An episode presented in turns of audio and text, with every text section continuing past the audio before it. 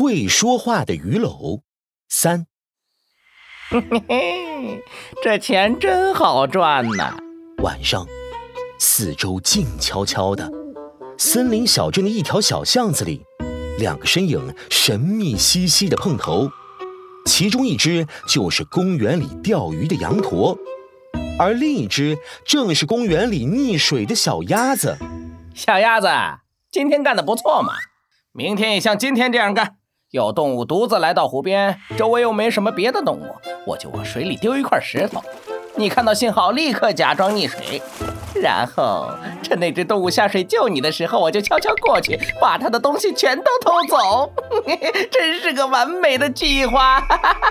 羊驼忍不住得意的大笑了起来，接着拍了拍小鸭子的肩膀，鼓励道：“小鸭子，你很有天赋，好好干。”我相信用不了多久，我们神偷兄弟就发大财了。可可是，大哥呀，我听说没有拉布拉多警长破不了的案子呀，我我害怕呀。小鸭子害怕的缩了缩肩膀。嗨，羊驼满不在乎的拍了拍胸脯。怕什么？那个拉布拉多警长，我看呐，就是徒有虚名。你看今天。他还不是被我耍得团团转？忽然，哎呦呦，快来听听，这里有个家伙在说大话呢！羊驼的身后传来了一阵声音，他回头一看，只见杜宾警员不知什么时候出现在他身后，真是精彩呀！我可全都录下来喽！杜宾警员晃了晃手里的手机，得意地笑了起来。现现在怎么办呀？怎么办？当然是快跑啊！羊驼扔下这句话，脚下猛然发力，疯了似的朝巷子口奔去。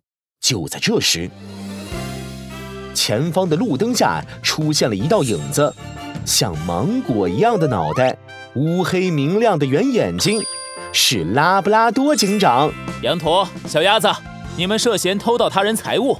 跟我回警局走一趟吧！可恶！眼看着逃跑的路线被堵住了，羊驼不甘心的咬了咬牙，小鸭子怕得双腿直打颤。拉拉拉拉拉布拉多警长，大哥呀，你不是说他不会知道是我们偷了那只大河马的东西吗？怎怎么会这样呀？我我怎么会知道？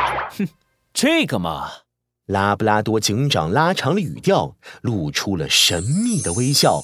就要问问你的鱼篓了，是他告诉我真相。不，不可能，鱼篓怎么可能会说话？所有的物证都会说话，而且他们可不会说谎。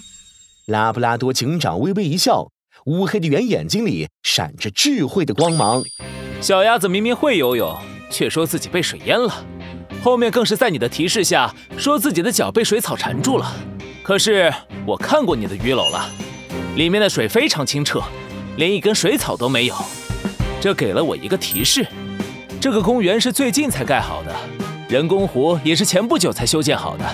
就算湖底真的长了水草，也不可能长到能缠住小鸭子的脚。哎呦呦，拉布拉多警长，你真是太聪明了！杜宾警员这时也赶了上来。所以你怀疑小鸭子是假装溺水的？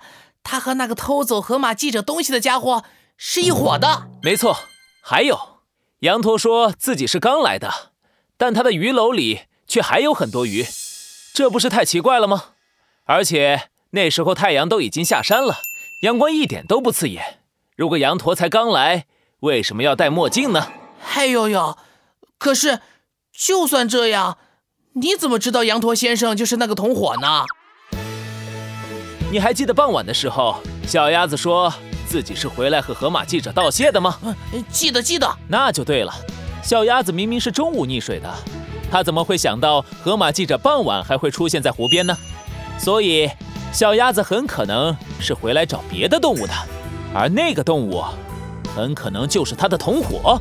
哎呦呦，我想起来了，那时候附近只有你，羊驼。可恶！所以。